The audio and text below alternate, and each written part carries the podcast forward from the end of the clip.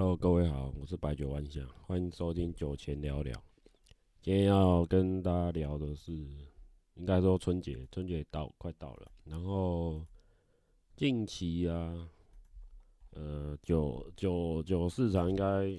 第一个蛮热络的，然后大部分因为最近美股又又有点上涨，又有点逆转的。然后跟大家报告最最新的帝亚吉欧的股价，现在帝亚吉欧是两百零一块点九九美元，对，这是在昨天的收盘收盘。然后美国这边有有相关的一个回吐啦，所以指数嗯，反正其实美股要看长期啦，看长期会比较准，因为近期回吐的太太严重了，所以就大家的部位可能要平均分散一点。好，然后今天。今天来跟大家讲那个春节啊，也也不要说无聊指南，因为那是瓜吉，瓜吉已经有推荐了。可是我应该是我自己的自己的推荐，可是我推荐应该，呃，应该我等下后半部会讲那个电影《素还真》的一个一个观后心得，对。然后近期应该说二零二一年呐，回归二零二一年看过那个 Netflix 的。的影集，然后再来就是 从最近的《宁静海》啊，还有那个《千万别抬头》这两部看完，然后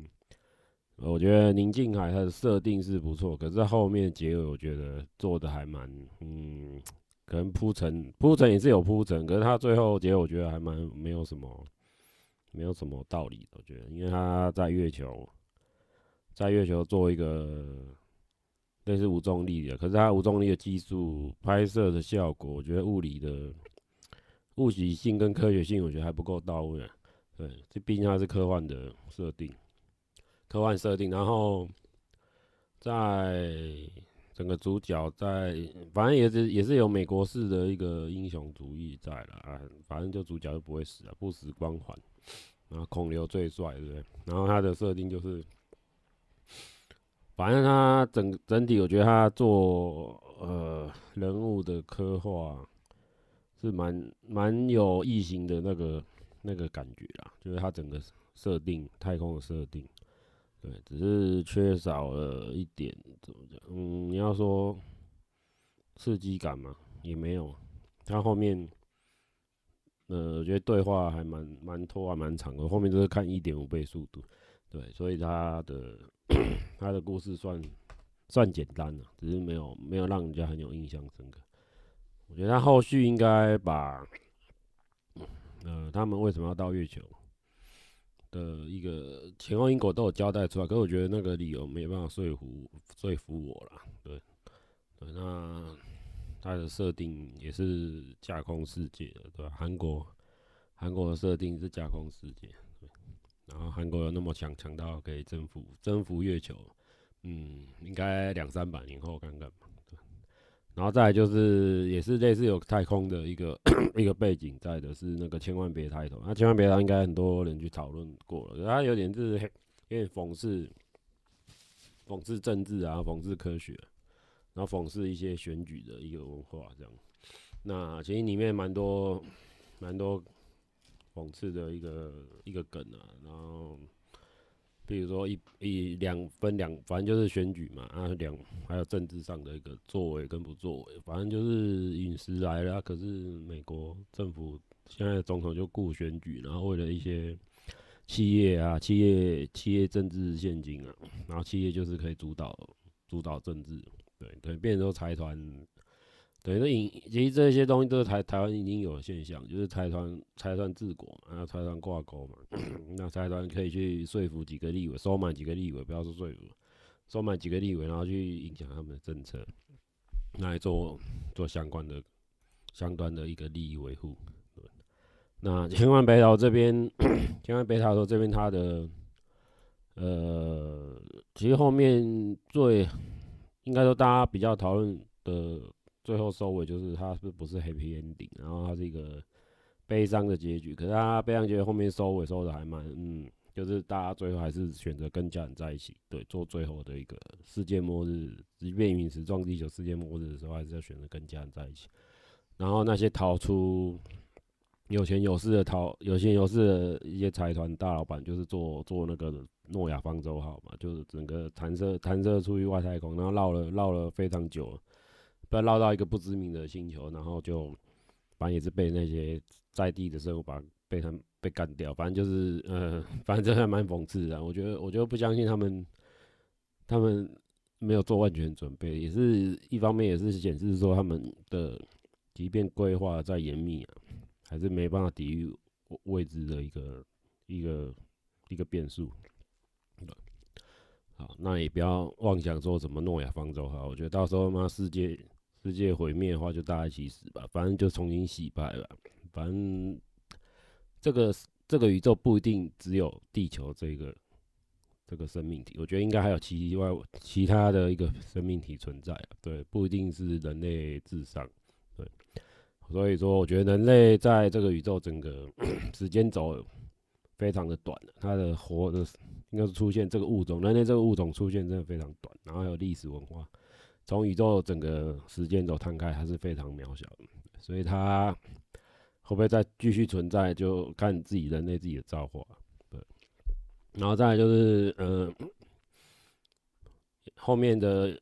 二零二一年我看了几几个那个 活那个僵尸片。第一个 Netflix 也是 Netflix，因为僵尸片像比较有名，就那个《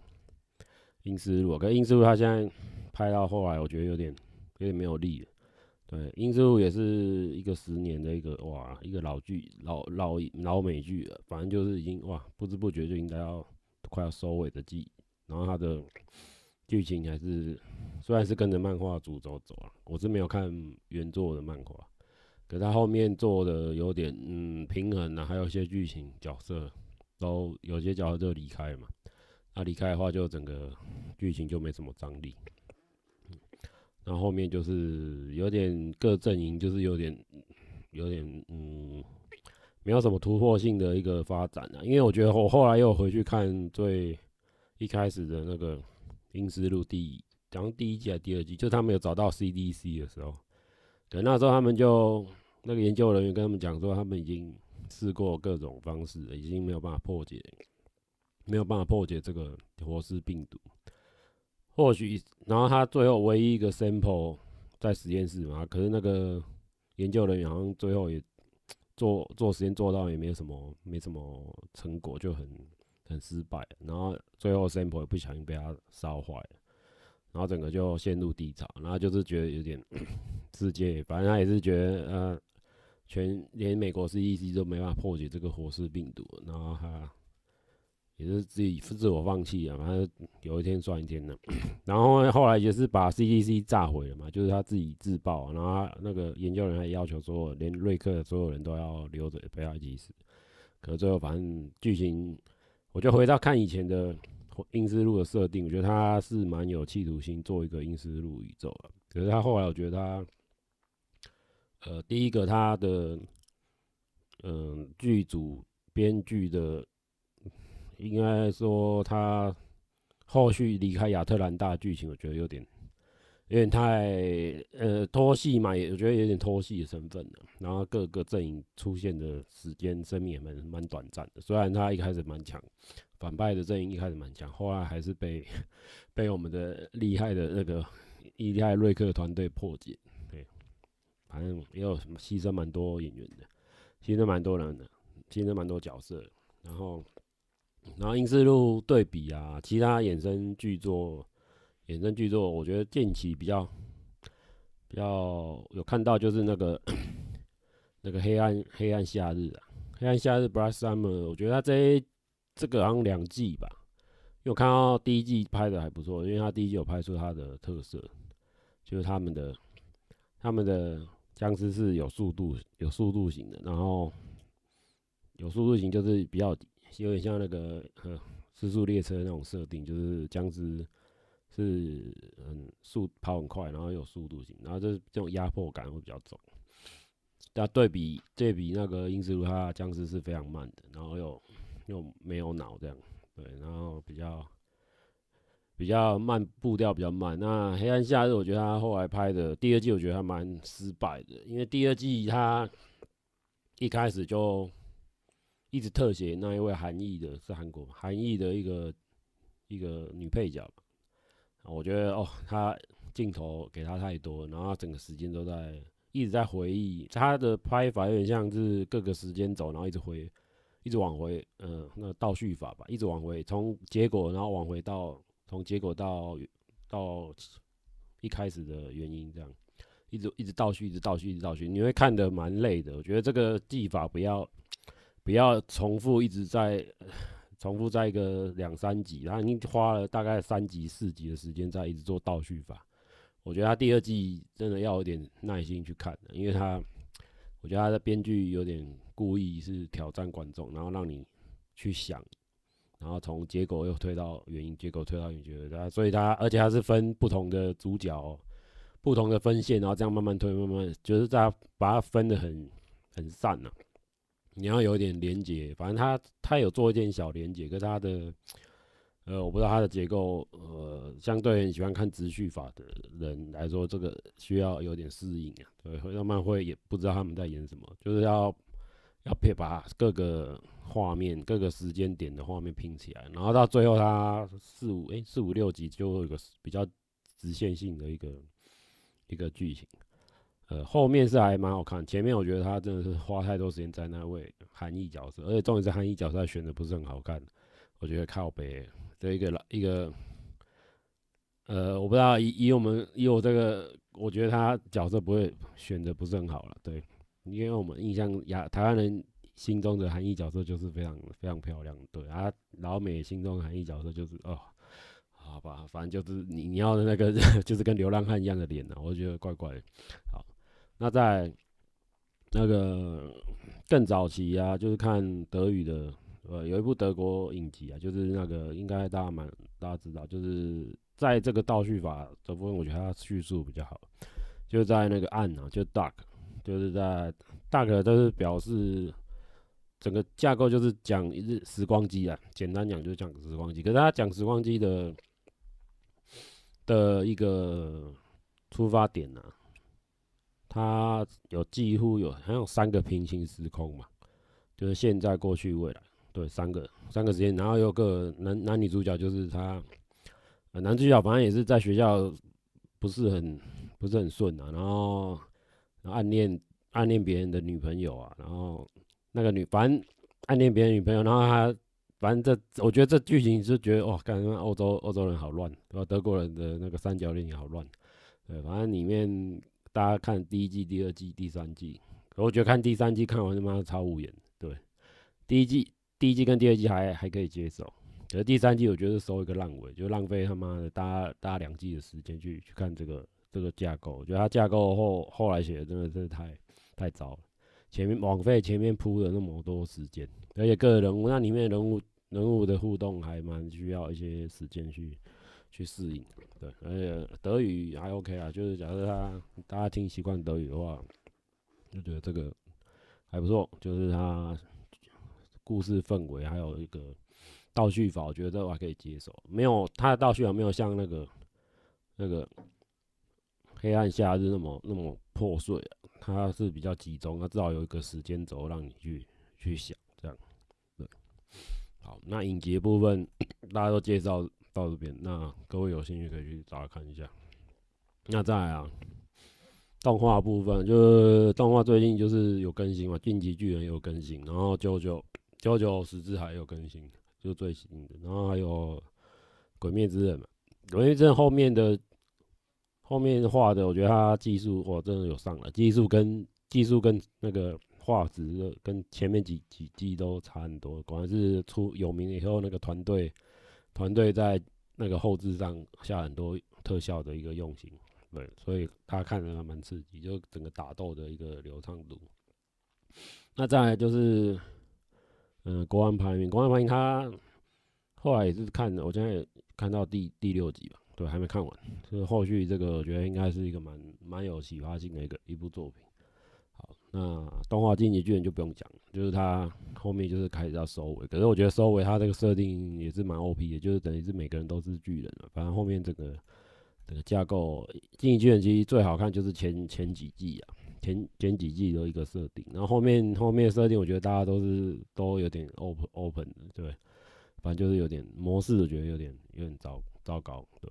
那人物的画风也是《进击巨人》后面也是换换动画公司嘛，我的画风真的超丑的，就是没有没有像大家，而且他后面那个时间轴也没有交代很清楚，我就一开始我以为这到底是谁啊？刚好每个人都不认识，然后原来是他时间轴已经回到回到现代，不是讲以前的事情，所以我一开始觉得我靠北，这傻小，对，还有还有我以为他一直在回忆。然后结果不是，他不是在回忆，只讲现在，然后人都长得不一样。我就说靠边是谁，都没有讲说那个人是那个是对方那个角色是什么名字。你看那个角色的名字跟以前的设定是完全不一样的画风，所以就蛮失后面的蛮失败的，对，还蛮丑的。对，然后再就是讲今天重点，就是那个电影《素还真》。电影《素还真》。这个其实这部片我在之前那个试映会就有看过，就是基于保密原则就不不公开说里面剧情。啊，现在是一月二十一月三十号就可以讲。对，那说完之后，我觉得他看试映会啊，他现场是因为当然是铁粉嘛，啊，不外乎不外乎我其实也不是。算铁粉，因为之前已经跳跳坑跳了跳了快五十几年了，就停看了就不看了。然后后面有有电影的话就去做，有电影的话就加紧看一下。嗯，可是我觉得他，嗯，那你里面的片中的设定有几个吐槽点。第一个是他的剧情虽然是讲述完真从小时候到到应该是描述青少年时期，因为他小时候的。的回忆蛮少的，对，小时候回忆只有他被捡到，被他师傅捡到的那那个桥段。那后面就是他讲到中养成人的嘛，就是有点像青少年时期，他就是直接去直接把他后面青少年时期一些行为去做做论述，然后发现一些故事啊，然后有个灭门血案，然后他不小心就被牵连到，就是说因为他借书啊，看一本书，然后找出他的身世，然后这设定都 OK，我觉得这故事都还 OK。唯一，唯一我觉得可以吐槽就是那两只麒麟。我觉得电影最不协调就是那两只特色片的麒麟，然后就是用真人去穿的。那用真人去装，我也不是说不行，可是我觉得你这两只麒麟的一个对比太，等于说太严重，就是说你不是同一个，看不出来是同一个霹雳的一个一个手，一个怎么讲，一个人物设定嘛。因为第一个你的麒麟，一个是很胖的嘛。一个胖尾麒麟，然后一个是比较正常的，然后是剑尾麒麟，就是有四，它的尾巴是有四四个剑这样。然后我觉得这两只生物非常的，第一个它不是，呃呃怎么讲，它的速度感，还有它的重量感都做的太没有出现。我觉得你用，虽然是你用特色片的特色片跟人偶两个去做做配合，那。这两只麒麟也没有做任何的布局，反正就是素还真登上了一个一个登山嘛。然后登山为什么去那个山上？我不知道去找什么，也也没有讲，他师傅也没有讲说他们要去爬山要找什么。反正就是那两事情就是打斗嘛，打斗打斗的过程我觉得也不是很好看的。对，没有没有透过电脑电脑动画的打斗，我觉得都是应该说他安排的桥段没有让人家很很深入啊，就是。就是莫名其妙，对，整个就是有点硬硬硬硬加那两只麒麟，对。那后来也也从那个媒体报道知道，就是说这两只麒麟是后来那个我们的那个后面的黄黄强的小孩子去加入的，对。那他后面应该第第五代的一个接班人去做一个设定啊啊，至于这这这个设定是干嘛，后面大家去看电影就知道，因为他后面。觉得这两个基因就是第一个是呃完全没有作用。好，那再就是呃武武武打戏的部分，武打戏部分呃，我觉得跟电视电视等级应该应该这样讲好了。武打戏部分它的动作实在太快，因为它没有考虑到那个大荧幕上投影出来的效果。你电视上看速度快没关系，可是你大荧幕你。幕偶还搞那么速度搞那么快，我觉得会让视听的的压力蛮大，然后蛮会头晕的。对，而且它特写，他木偶特写弄很近，他不把，应该建议是要把那个距离拉远一点，因为他，呃，第一个应该是这次拍片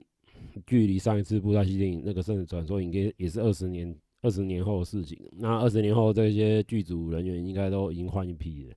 所以我我看得出来，就是完全是电影、电视、电影那一批的，应该说电视剧组那一批人抽出来拍的，所以他拍出来的效果就是电视的一个效果，那只是把场景再搭搭搭升级高一点。好，那武打戏我觉得嗯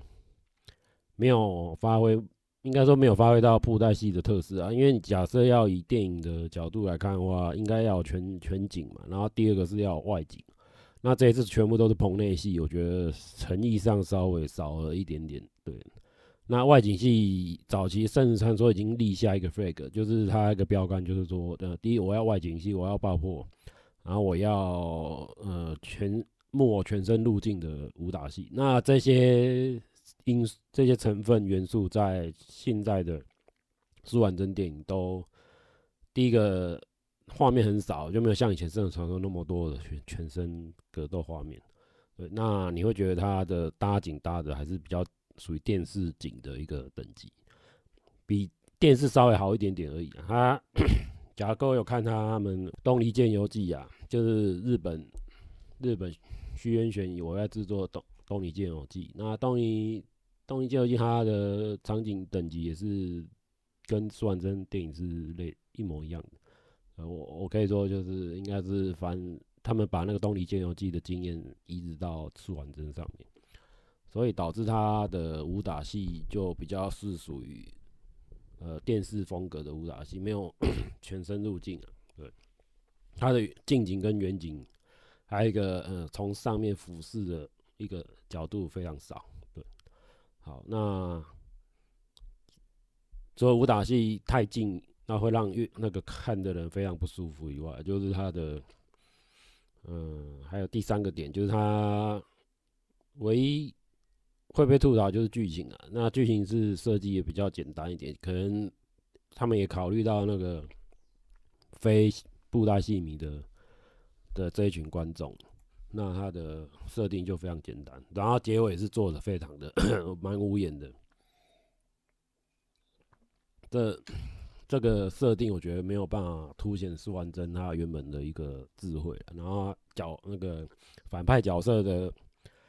哎，反派角色的那个设定也非常糟，就是他没有把当初他的死对头那些反派角色搬出来。我觉得这有蛮可惜的，可能是也是碍于篇幅吧。他们听说他们的这电影也是有删减蛮多蛮多时间的。对啊，一刀未剪版，一刀未剪版的话，可能再看看会不会有更完整的论述。那这次电影的角色也比较少了，就是他可能也考虑到那个新新不是不是非不是布袋戏观众的一个一个角度这样子，所以他把角色。角色拉到满，角色主角以主角来说也才六个吧，就是也才五。啊，真正舒婉珍，然后舒婉珍的师傅，然后舒婉珍呃那个朋友就是秦凯生，这样三个比较比较 focus 在这三个，还有反派角色一个四个的互动上面。那觉得这个部电影，嗯。你要给他，我要给他几分？我觉得他的分数应该只有七十分吧。对，对，七十分。然后他的呃各方面其实还有在加强。我而而且我觉得他的成本应该有也有压低的，因为这次成本以电视格局去做电影的话，它的格呃它成本是有下降，没有像早期《圣人传说》那么喷钱。对，还要出外景，还要还要有水中爆破景。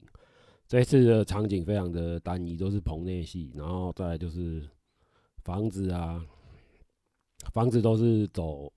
呃，怎么讲？它是走进，呃，房屋内啦，它没有所谓屋外场景。你甚至常常还可以看到所谓的屋屋檐啊，屋外场景，还有个还有很多爆破，然后再就是呃钟乳石，还有沙漠，还有竹林，我觉得《真人传说》真的是，呃，你现在现在回去看两两千年的电影啊，我觉得它的技术还是在。然后后面呢，我觉得很可惜没有办法突破，因为这次苏完真大家对他的期待蛮高的，所以结果嗯，好，PD 就是可能碍于时间跟金钱还有疫情关系，就拍出类似这个等级，所以也说不能说看看第二部吧，看看它的成本可不可以回收，然后继续开拍摄第二部。那第二部。第二部，它设定也可能是一部就一个角色，它就等于是模仿漫威宇宙的一个一个设定去做去走，然后看我爸做做个十年这样子，对。呃，再补充一下，蒂亚吉尔在一月十七号啊出了他们的半年报，就是在蒂亚吉尔针对二零二二年上半年的涨。的预期啊，他们是预期他们的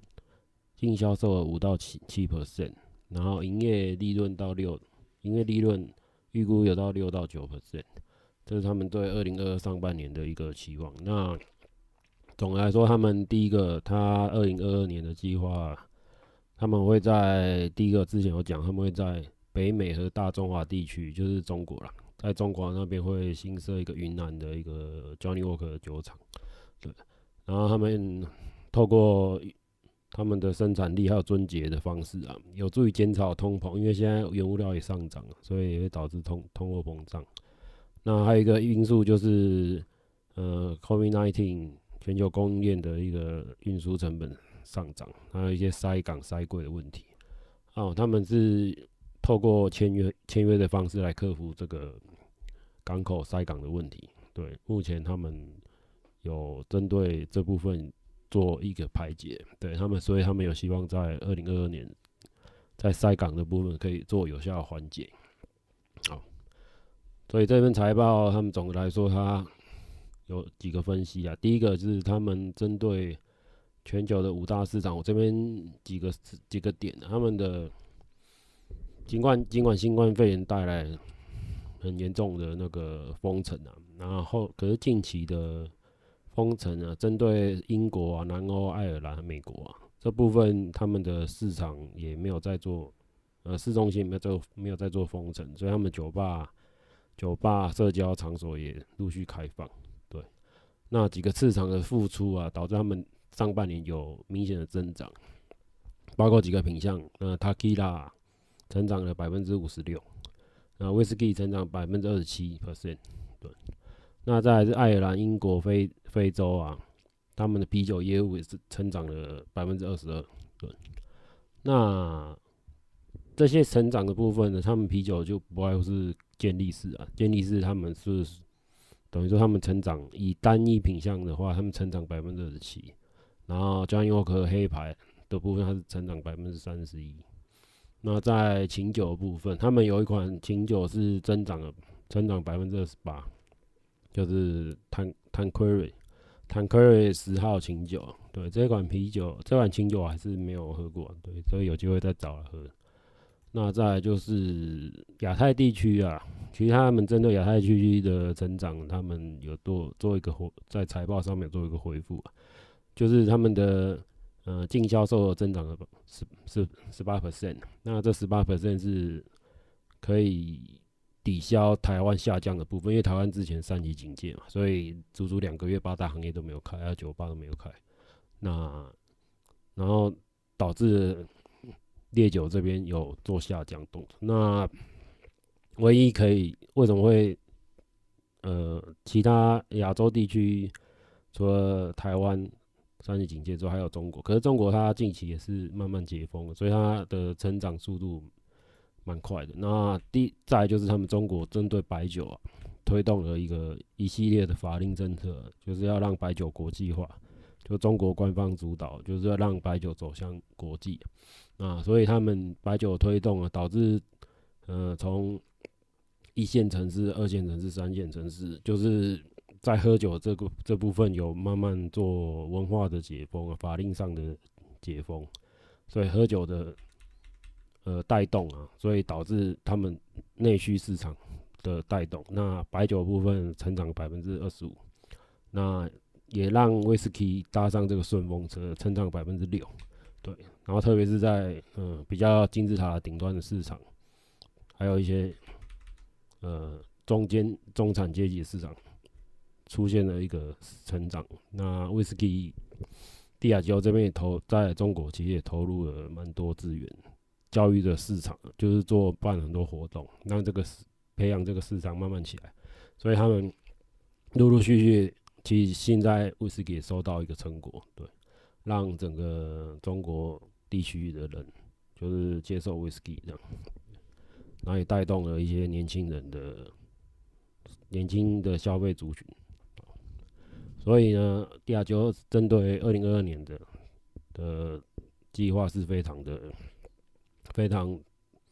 该说在亚太区是做了一个非常的投资啊，蛮大的投资，就是要把云南云南也就是在在云南设厂。对，然后他们预计二零二二年会投入九亿、九亿到十亿英镑来做一个投资。好，这针对帝亚吉欧的财报部分。那我个人看呢、因为帝亚吉欧财报在一月二十七号公布之后，他们的股票从一百九十八块嘛，硬生生涨了两块钱。对，然后在后续再看起来啊，我就觉得。帝亚吉欧还是一个蛮稳健的股票，虽然它最近有下杀，变成两百零一块，对，那只是回应该回到它两站稳两百块了，可能再再观观望一下，在两百块上下，我是预期在二零二二年可以涨到两百五啊，我先立个 立个指标啊，就可能会涨到两百五，看看这一年的呃，COVID nineteen 的一个新冠肺炎的一个的动向啊，假设慢慢解封的话，其实大家出来喝酒的几率也增高。然后他们的业绩也会增长，就连带连带所有的酒类啦都是一样。然后再就是世界杯啊，因为今年世界杯在十一月，因为在卡达，所以它